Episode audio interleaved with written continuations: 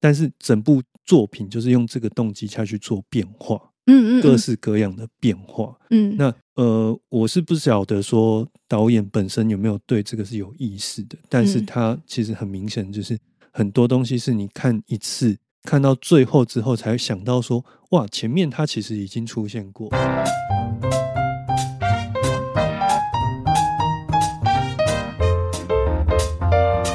亲爱的听众们，喜爱我们的节目，记得按下订阅的按钮，也欢迎在 Apple Podcast、Spotify、KKBox、First Story、s o n On 等各大平台留下五颗星，让我们知道。也可以搜寻我们的节目 IG KKLIN 零八一五留言，参与节目投票或讨论跟私讯。还有还有，点击赞助网址加入我们的抖内计划，抖内赞助还有精美的回馈小礼物哦。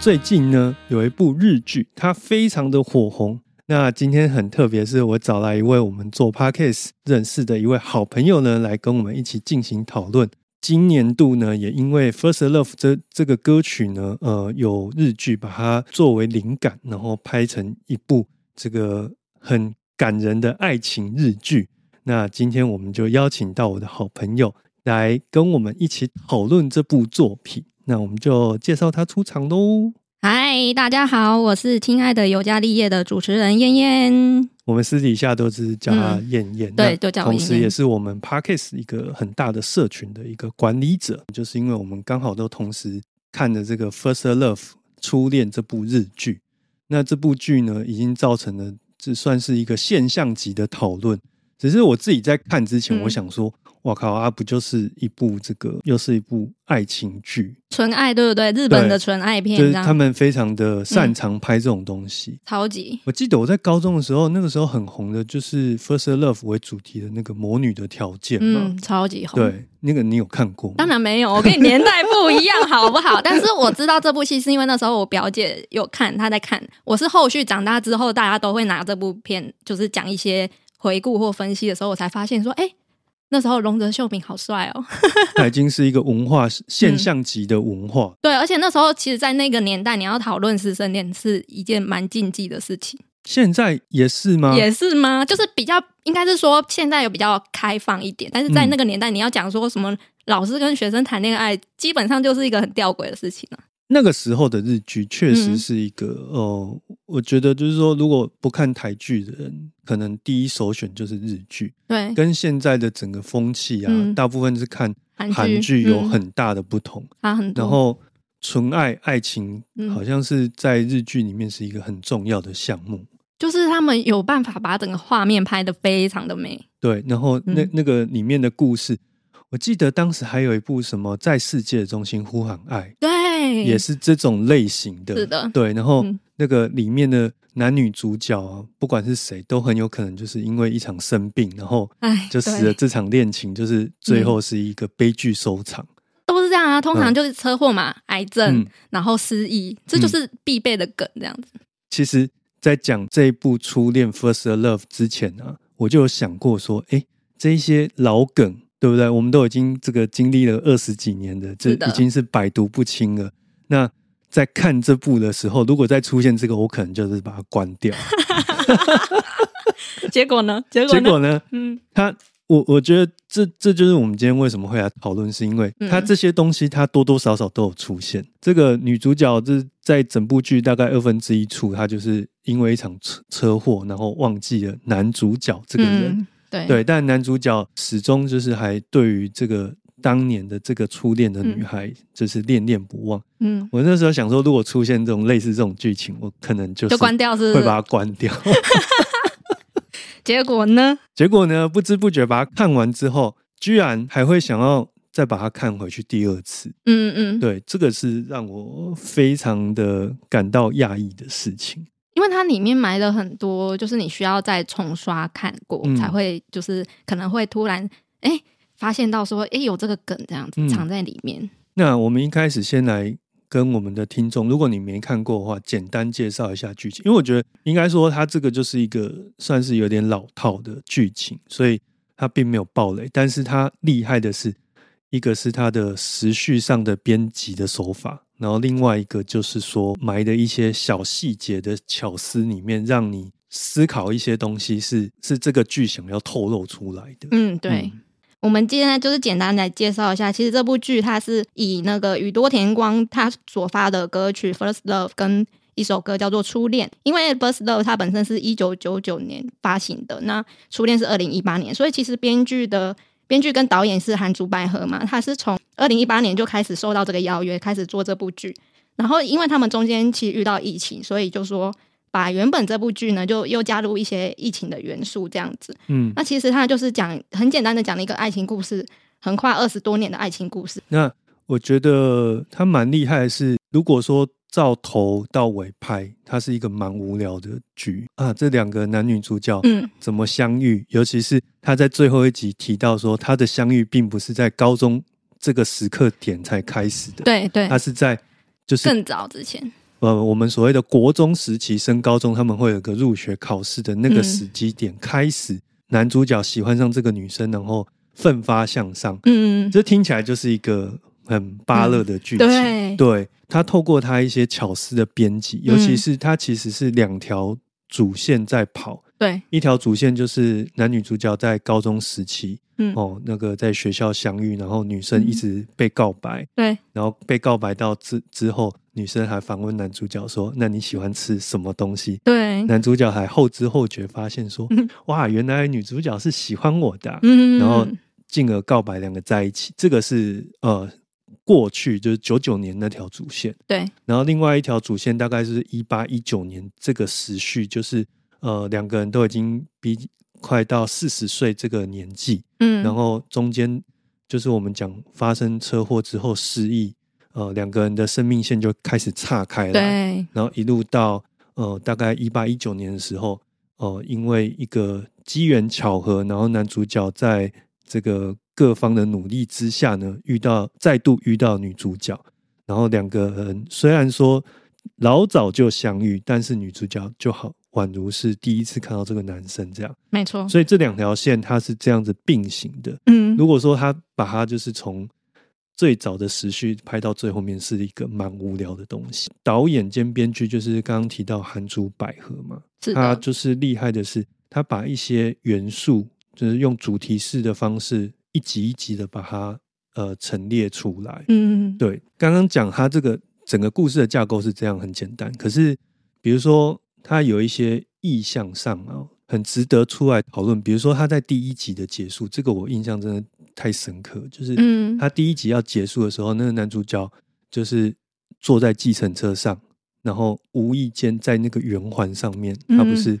看到那个女主角，对然后两个人的生命又岔开，嗯，其实你你从最早时序到这个一八一九年，他们两个人的生命就是不断的在那个圆上面，嗯哦不断的在绕。没错，那我我们在画一个圆的时候，它其实是你可以把它想作是两个两个点，然后在那个圆上面在走的时候，它其实是慢慢的从那个点上面，然后慢慢的分离，然后、嗯，然后又相遇，对又相遇，又嗯分离、又相遇，对，它其实整部剧的编剧的手法就是在这个中间这这个圆的概念上面去穿插，它那个圆的意象其实又跟以前在播放 CD 那个在嗯转圈的那个意象，它转其盘实是在、嗯在全部是叠在一起的。对，没错，对，所以这些比如说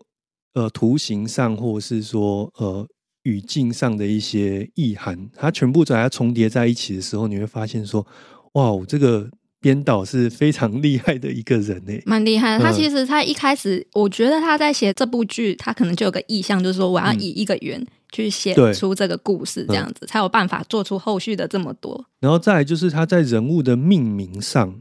我觉得他也是蛮有用心的一个地方。那个女主角后来不是跟医生生了一个小孩叫对小坠嘛？对，她是坠饰的坠，嗯嗯，对，嗯中文是追，这是一个命，然后四个有。有，嗯，那其实，在日文里面，这个字其实它本身又又有编织跟编曲，或者是说编一个什么东西的意涵在里面。嗯嗯嗯，对，所以它其实，在这些细节上面，甚至于比如说呃星象的一些意涵上面，都是有意识的把它放在每一个命名里面。我觉得这个还蛮深的。嗯如果你没注意的话，你可能很难想象说他其实连名字都有为了他的那个角色去做规划。因为像刚刚讲的，他的那个儿子，他的名字嗯，变成说他儿子的兴趣就是在做音乐。对，就是对编曲。其实他也是透过儿子的这一条算是小支线，是的，来跟他们的感情之间去做一个互相的一个呼应。有，嗯我觉得其实，在他妈妈就是女主角去决定说要帮他儿子追那个女朋友的时候，我觉得他自己好像有跟他年轻的时候的那个经验有重叠到这样，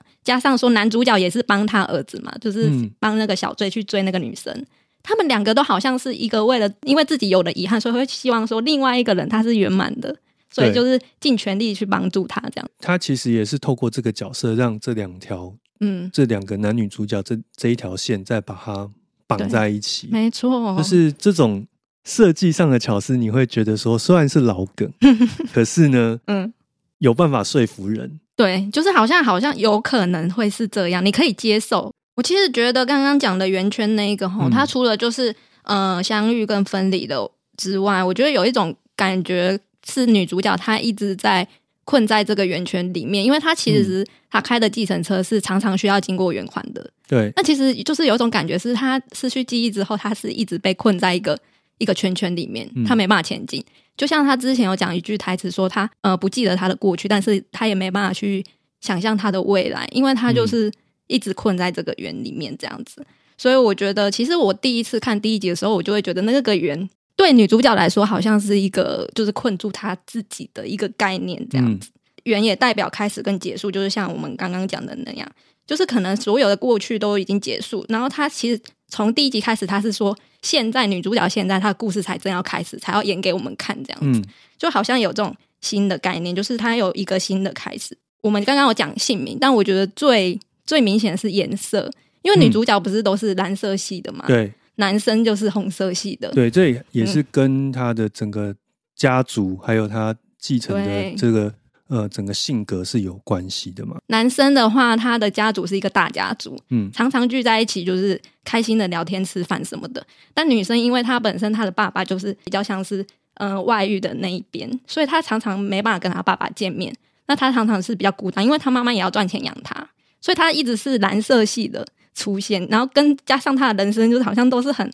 很哀戚这样子，唯一就是两次有穿上红色，就是她到男主角家的时候，嗯，他是一起穿着红色的，就等于说有点融入他们家庭的感就觉。是他在画面的色调上面，其实有做这样的对一个暗示跟铺陈。嗯嗯就嗯是说原本是一个比较没自信，然后对比较阴郁的一个个性，嗯可是因为融入到这个家庭里面，然后嗯也要跟他妹妹打交道啊什么的，对所以他在整个那个个性上面也变得比较活泼，比较开心一点。没错。嗯然后他这个是第一个嘛，然后再第二个就是他已经想起来他要去冰岛找男主角的时候，他其实那时候穿的是红色的，嗯，对，那时候也代表说，哎、他已经蜕变了，变成就是另外一个就是新的这样子，他心情上面也蜕变了，这样。其实你刚刚讲到说他一直困在那个园里面、啊，嗯嗯嗯，在第八集，就是最后听了《First Love》，跟儿子一起听，然后我觉得那个有一个意向，就是要告诉观众说，他其实已经慢慢的走出来了。他就是一直对于过去自己的那一块记忆，嗯他想不起来，嗯所以他没有办法嗯往下走嘛，嗯嗯嗯然后一直困在那个圆里面。对但直到那一块记忆，因为他的听觉的关系，把等于说嗯用一个比较医学的角度，就是他不是一直在铺陈说五感可以把记忆唤醒嘛？对，那他就是听到这首歌，然后跟他整个人生的那个拼图，就因此拼上去之后，嗯他就有办法从这个困境里面走出来。对，所以他在整个就如同你刚刚所说的，嗯。整个人是蜕变的，就是嗯他其实到最后一集，你可以感觉到他自从就是拾回记忆之后，他所做的事情或者是他的一些心情上都是有逐渐在改变的这样。嗯然后再来的话，他其实因为它里面暗示蛮多，我们刚才讲的那个颜色蓝色跟红色，那为什么他喜欢丁香花？是因为蓝色加红色就是紫色。我是听到有人分析是这样是子。这样子在对解释的，对对对，就是他们两个一起结合的颜色是一个紫色，所以嗯他们代表的花就是丁香花这样子。哎，所以男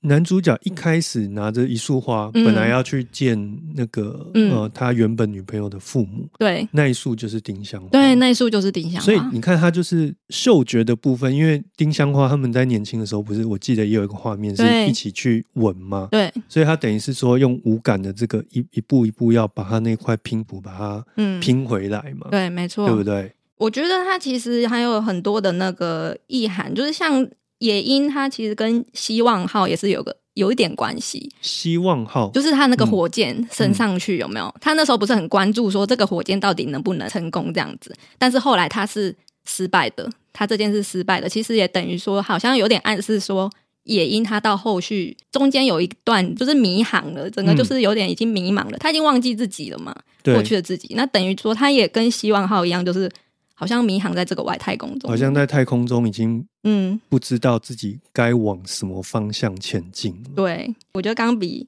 也很特别，他这个，我觉得讲到钢笔这个，就比较像是父母跟小孩之间嗯血脉的一个传承。他钢笔最早出现是嗯也因自己去逛百货公司的时候，嗯对，那到整部剧大概第七、第八集的时候，嗯，就是那个爸爸，他见到他爸爸，他爸爸对送他那个钢笔，对，其实那个比较像是触觉的刺激，嗯嗯，嗯对不对？对，就是说他无意间就是透过钢笔在书写的那个过程当中，嗯去接触到他过去的那一块记忆是嗯，跟爸爸有关，也跟这个笔是有关系的。而且他爸不是说，你拿到一支笔，就是第一个想写的就是想嗯写你最重要的东西嘛，嗯或人事物这样子。他在那时候年轻的时候，就是写男主角的名字，因为对他来说，男主角是一件很重要的最人重，要的，嗯那他后续的话，他已经忘记了，就是自己过去那一块，但是他对他来说，儿子是他最重要的人，所以他才会写下儿子的名字。但是因为开始第一幕的时候，他只有拍说他拿钢笔写下那个名字，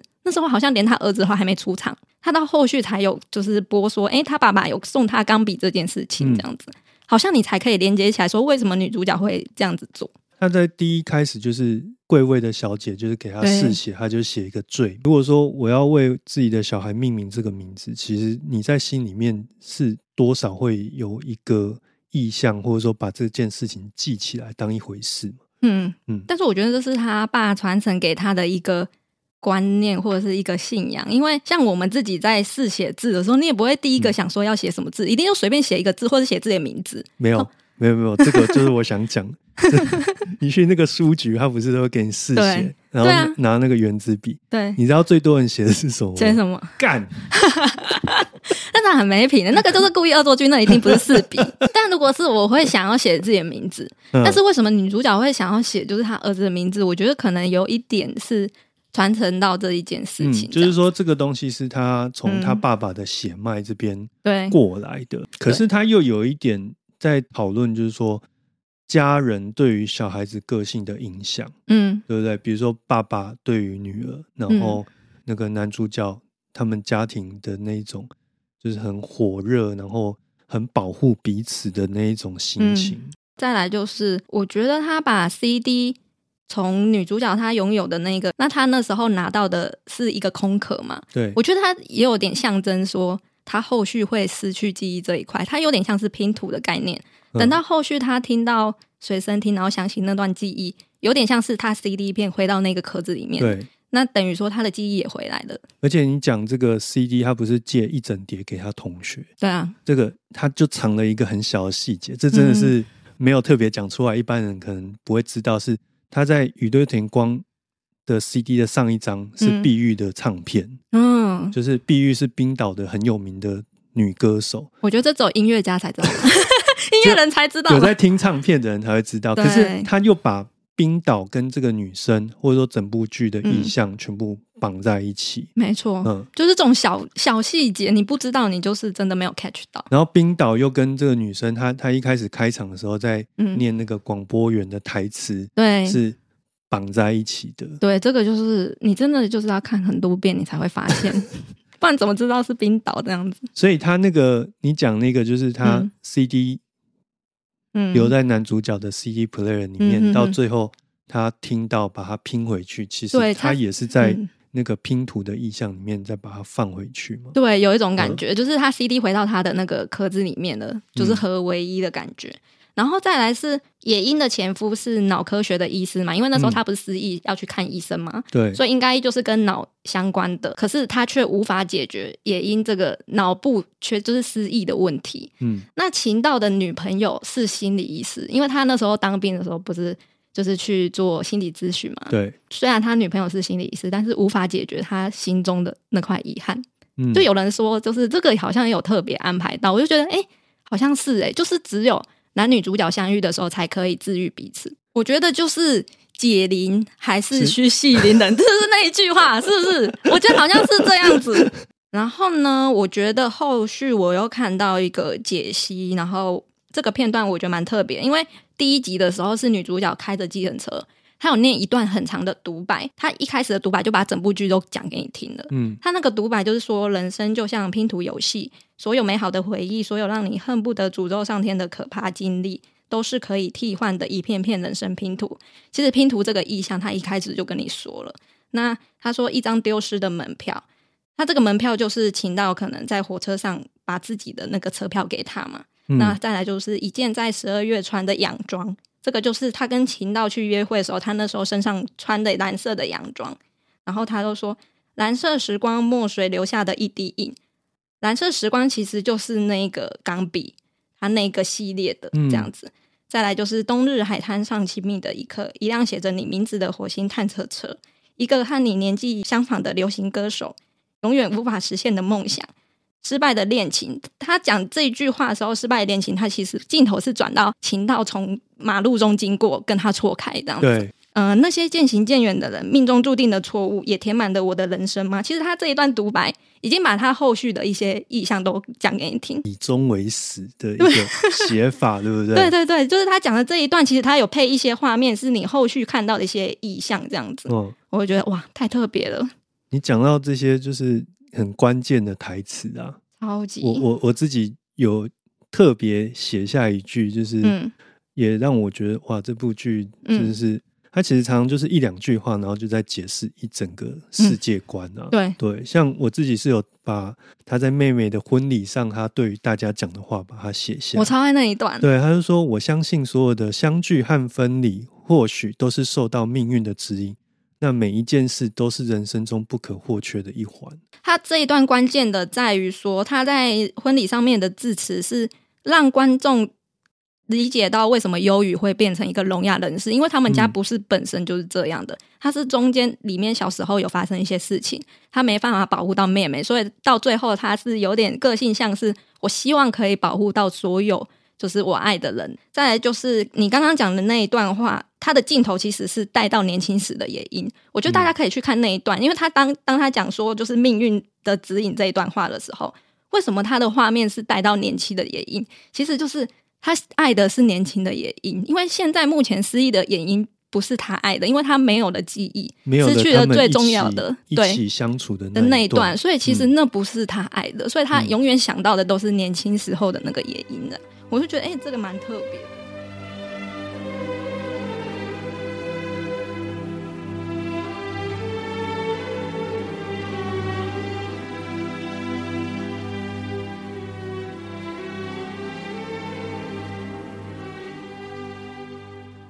你只看到第八集结束，就是嗯，没有看第九集，它也是一个完整。有些人在讨论这件事到底需不需要第九集，但我觉得第九集就是弥补让观众觉得说，哦，好像这件事是可以圆满的，因为嗯如果你留个伏笔的话，你根本不知道他们到后续有没有在一起。对，嗯就是有点给观众一点希望，就是其实他们后续是有在一起。哦，哎，这样是不是又爆爆掉了？ 但我觉得，就是如果说听我们节目，然后你没有看过，想要回去，就是想要看这部剧的话，你可以在看完第八集的时候先暂停嗯一点，因为现在都放在网络上嘛，你进去就可以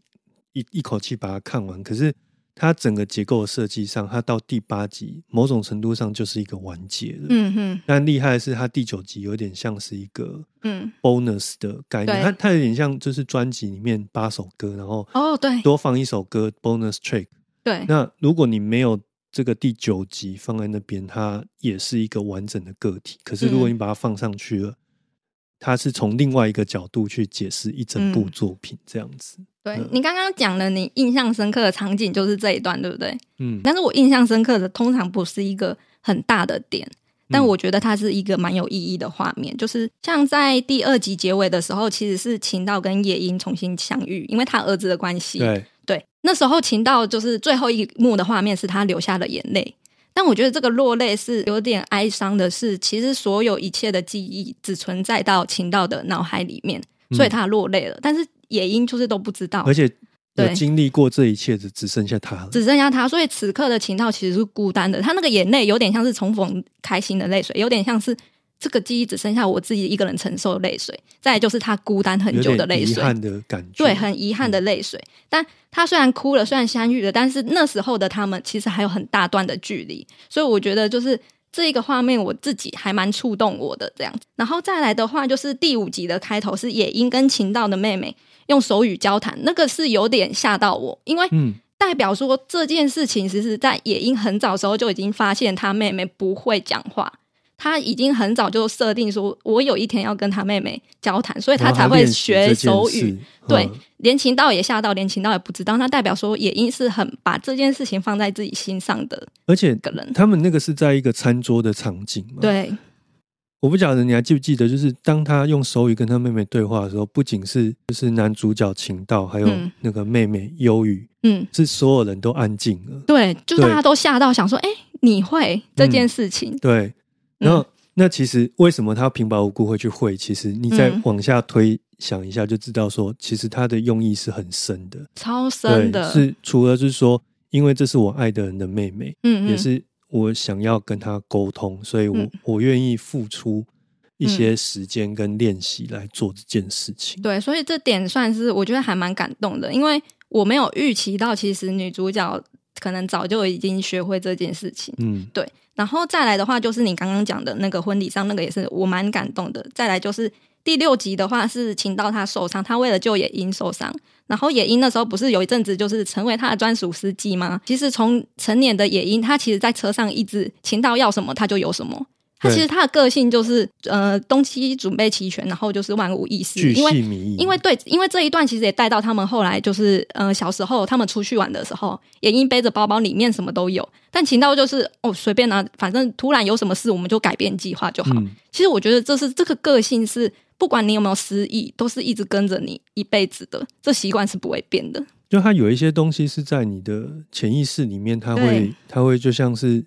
写入那个嗯城市码一样，对，好像你本身就被设定成是这样子，而且你的那个城市码不不仅是就是说对于事情都很细心啊，比如说对。有一些是你后来练习变成你肌肉记忆的一部分，就像他那时候跟他妹妹重逢的时候，他就对不小心比出手语，他自己也吓到手这样。自己就开始比了。对那就代表说，其实那些东西就是可能是因为爱，或者是因为什么样的因素，它已经慢慢的在你的嗯、呃嗯整个肌肉记忆里面成为你身体的一部分了。就是有点像身体记忆这样子。然后再来第六集，我觉得第六集真的很精彩。第六集的结尾就是他们在坐缆车上去天狗山上，嗯那时候野樱那时候就讲了一段话嘛，他就说他尽力不去想那些，不去想他的过去，也不去想他未来是怎样。后来他讲这段话之后，是秦道有点心疼他，然后就呃跟他有就是第一个亲吻的画面这样。但我觉得这一段其实。就是有一点像是他失去过去的那段记忆，他是没办法衔接上的。他等于说他现在承受的是结果，但是他不知道为什么，不知道原因，因为我们通常说的因果因果，但是他那时候承受的是结果，嗯所以他的迷茫就是这样子，他不知道以前的自己是怎么样，或者是他以前到底得到什么东西。之前有看过一部韩剧，它其实也是男主角失忆，但后来男主角拾回他的记忆的时候，是因为他男主角就是觉得说，他觉得任何一件事情都是有脉络的，嗯都是有迹可循的这样子。那我觉得秦道选择这个时候可能就是亲吻他的话，他其实有一点像是触动他身体记忆的开关，也是我觉得触碰的部分，嗯对，也是触碰的部分，就是让他想起来这样子。我觉得就是亲吻应该也会让女主角当下好像感觉有似曾相识的感受，我觉得这也是一部分的身体记忆这样子。有些东西就是在你的生命里面，它就是会刻着那些嗯痕迹在里面。其实他前面一直在累积他的身体记忆，有很多东西都在累积。到第八结尾的时候，我们说的他说的什么普鲁斯特效应嘛，他其实就是说你遗忘的那个情感记忆，然后日常生活中遇到的感官的提示下，可能重新就是出现在我们的脑海里这样子。我觉得他就是一直在为了这个效应在铺陈这个故事。嗯他收集了所有身体记忆之后，在最后的那个听音乐那一刻，就是好像把拼图全部都拼上去了，超感人的。而且他那时候女主角落泪的时机点非常的刚好。而且这边不嗯得不称赞一下这个女主角，哇，那个那个流眼泪那个对画面真的是，我觉得那个应该你可能在网络上有看到广告都会看 到那个广告 它就是会被剪出来，就是当做是一嗯个、，名场面对名场嗯面的那个，它那个到底是不是眼药水我也不知 道，但是 肯定不是啊，但是那个满岛光嘛，对对，他的那个演技真的是会让你那个哇，就是爱情剧里面那个所谓的揪心的那一对那个场景，它是会会不断不断的在脑海里面，你、你嗯就算没有看它，都很容易在脑海里面出现的。而且他歌其实是他并不是说他一开始听就有感受，嗯他是一直进到副歌，快要到到副歌那时候，他就开始好像脑海中有什么东西，你就看他的眼神跟他的表情，配上他的那个剪辑，就是剪辑以前的一些回忆的部分，到最后他终于想起情到，就是他现在遇到这个男生，然后那个眼神，然后突然泪水一滴下来，我就想，我靠，这个神演技耶！这个就是日剧厉害的地方，对嗯就是它的那个层次跟堆叠啊。对，你你可以说他演的不自然或什么，可是 他他们做这些东西，不管是在在俗烂的剧，嗯他都有办法在那个一层一层的堆叠上面，他去做的很恰到好处。对，嗯，所以我觉得这部剧其实它有很多小巧思，虽然说它用一个非常老梗的东西，但是它用很多其他那种小小细节去弥补这个老梗的东西，让你觉得说，哎、好像是蛮老梗，但是好像又觉得可以再看很多次这样，嗯加上《First Love》这首歌的关系，就会觉得好像所有的感受就是突然集中在一起的感觉。就是我们花了这个半个多小时 在聊这这一整部剧。不过我这边想要再特别补充一下，因为为什么宇多田光这个《First Love》嗯会被抓回来再重新讨论？因为这已经是一九九九年，已经对超过二十年了。没错，那可能对于一些比较新世代的朋友，嗯，不知道说这张专辑到底有多厉害。对，以前的人呢、啊他们在听唱片，基本上就是要买实体。是的，对，那宇多田光他在十五六岁的时候，一九九九年发行了他第一张专辑《First Love》，嗯当年度一口气就卖掉了七百六十五万张。对，超强的，七百六十五万张，这个在当时是前无古人，而且其实也后无来者。为什么？因为后后后来可能实体销售上就没有那么多嘛。对，可是这个七百六十五啊，因为日本是第一大销售市场嘛，所以基本上它就是至今都无人能破。嗯。那除此之外，我觉得有一个观察的重点是，为什么它能够卖这么多？其实你就整个社会的这个呃当时的人口的状况，因为你要卖卖唱片，基本上它就是需要人去撑嘛，对，对不对？嗯那相较于就是八零年代的歌手，嗯，你可能能够卖四五十万张，已经是很厉害。嗯比如说以前很有名的那个松田圣子，他们当时所谓的 idol 时代，那个一张可能就是四五十万张，嗯对，但那个时候在卖黑胶的年代。嗯可是因为你随着人口就是慢慢慢慢往上嘛，嗯，他在那个天时地利人和，然后再加上他一口气把整个小四哲哉家族，对燕燕有听过小四哲哉？我有听 过，我有听过小四哲在，哎、那个在我小时候真的是同学们都在听、欸， 就是说哇他们在听日文歌，因为当时日文歌是比较红的一一个呃外来的语言嘛，嗯比起就是欧美系日文，可能跟台湾又比较接近。大部分同学就是在听那些东西，那现在听起来那些东西就是很带有九零年代的一种、嗯呃日本人，然后想要极力的在学习欧美文化的那种对，有点像是这种感觉，对，那我们台湾人又去跟日本人学习。宇多田光基本上他就是一个真正的，嗯就是在欧美出生的一个 R&B 歌手，对一，回来就是把整个市场好好的清洗一 遍。它其实有点像是我们台湾的那个那时候周杰伦一出来的时候，嗯把所有的国语歌的形式都打掉过了。去的那个都清洗掉，不是又有一个什么光部大战吗？对，对，就是他跟那个滨崎步两个人在争。嗯可是我不知道大家有没有发现一个细节，因为他是出第二张专辑《Distance》那时候，可是打光部大战的时候，滨崎步出的其实是精选集。嗯，对，那最后两个人就是各卖了四百多万张嘛，对然后也成为这个日本史上一个很有很有名的一个行销的一个案例的探讨。这个这个案例，它其实也成为就是实体销售嗯市场上一个、在日本市场上最后的余晖啊。哦，对，就是我们常嗯讲说物极必反嘛，嗯它嗯它这个东西两边各卖了四百多万张，加起来合力加起来卖八百多万张，嗯它其实也代表整个实体销售市场嗯慢慢要走向颓败的一个最后的一个警讯。嗯，哎、原来有这段历史是不对是，？就是特别这边也补充一下，到今天呐、宇多田光为什么能够到今天还被这样子就是热烈的讨论，其实是当时有这样的一个时空背景在。然后再来加上，我觉得其实因为他的歌曲常常搭配一些日剧，嗯，我觉得能搭配日剧的歌曲，通常只要日剧红，他的歌一定也会就是更红这样子。我这边有补充一些，因为其实像我第一次听宇多田光或是喜欢宇多田光的歌，不是《First Love》这一首。其实因为我之前有看呃一部日剧叫做《Last Friend》，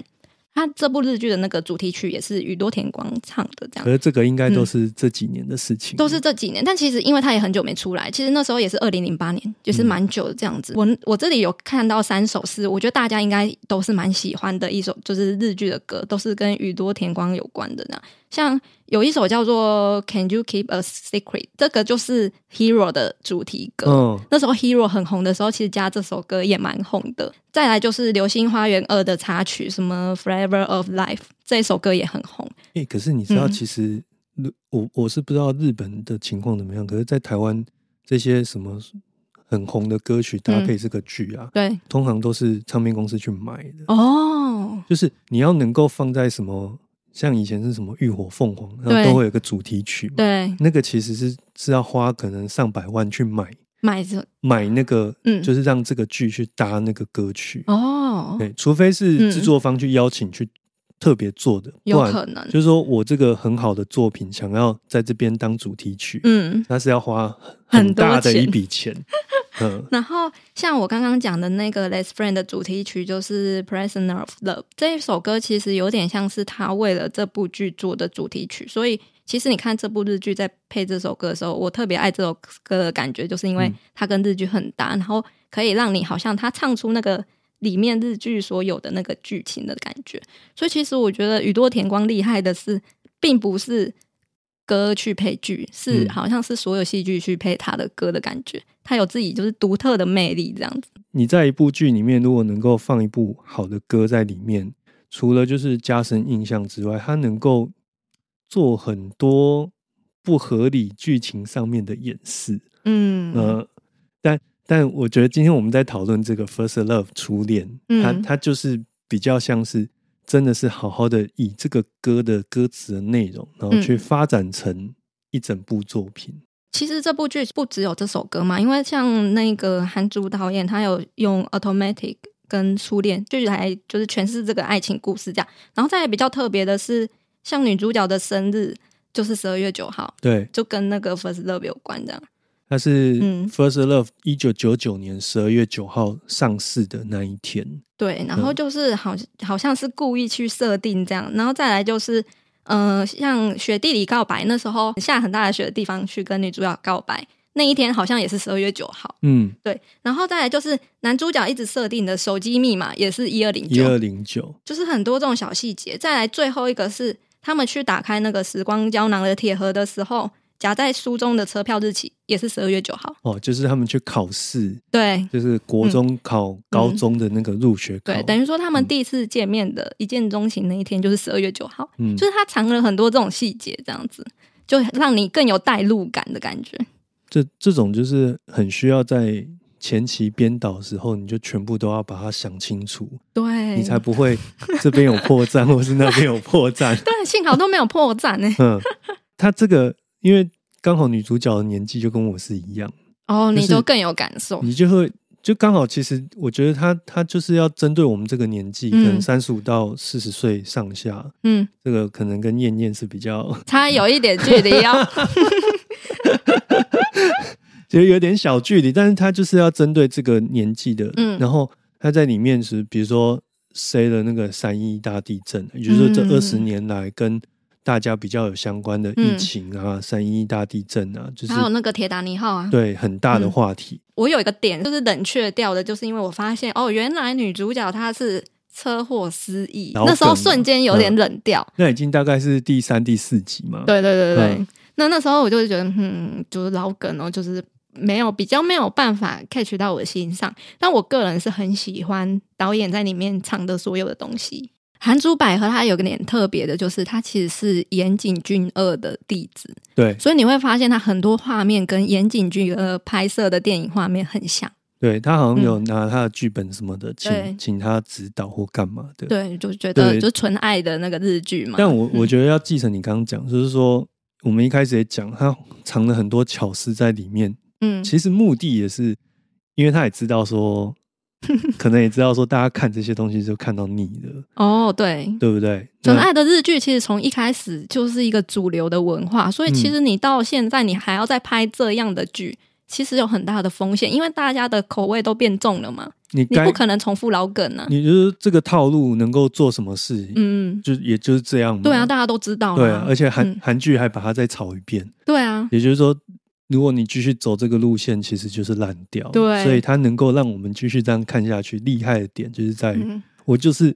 在炒这碗饭给你看，可是你可以吃到不同的香气。再来就是他的演员嘛，嗯演员，然后再来就是导演拍摄的画面，我觉得这个还有再来就是歌曲，嗯这个就是一些比较旁边的小细节，反而是会造成这部剧好像看似很成功的感觉，但其实说实在，故事还是蛮老的。这个特别补充一下，就是说他这个编剧的这样的逻辑，其实跟某一些音乐创作上嗯的逻辑是有点相像，嗯尤其是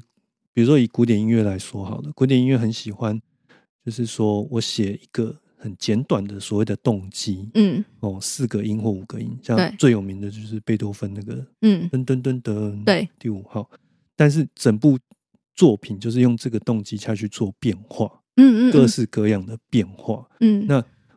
呃，我是不晓得说导演本身有没有对这个是有意识的，但是嗯他其实很明显就是很多东西是你看一次。看到最后之后，才想到说，哇，前面它其实已经出现过。那不管说你是为了确认，或是说再享受一次这个剧情，或者是说你有其他，你就会再回去看第二次。嗯对，对，因为像你是音乐频道嘛，嗯我有回去，我有特别听《初恋》的 OST，它里面的配乐，他们好像都有特别挑选过的，因为它为了符合，其实它整部剧集几乎都是下雪的场景，对，所以它为了符合这种冬日的感觉，它的那个配乐都是非常，我觉得有点非常沉稳安静。就算它是一个比较可能开心的音乐，嗯但是它又有一点那个开心，并不是真的，真的很吵的他那不种是开用心。很吵杂的方式去对铺陈。而且我就觉得它它的 OST 很适合就是睡前听，因为它就是一个很安静沉稳的这样子的配乐。啊啊就是配器都很简单，然后嗯对，其实说白了就是可能成本也比较低。哦，原来是这 样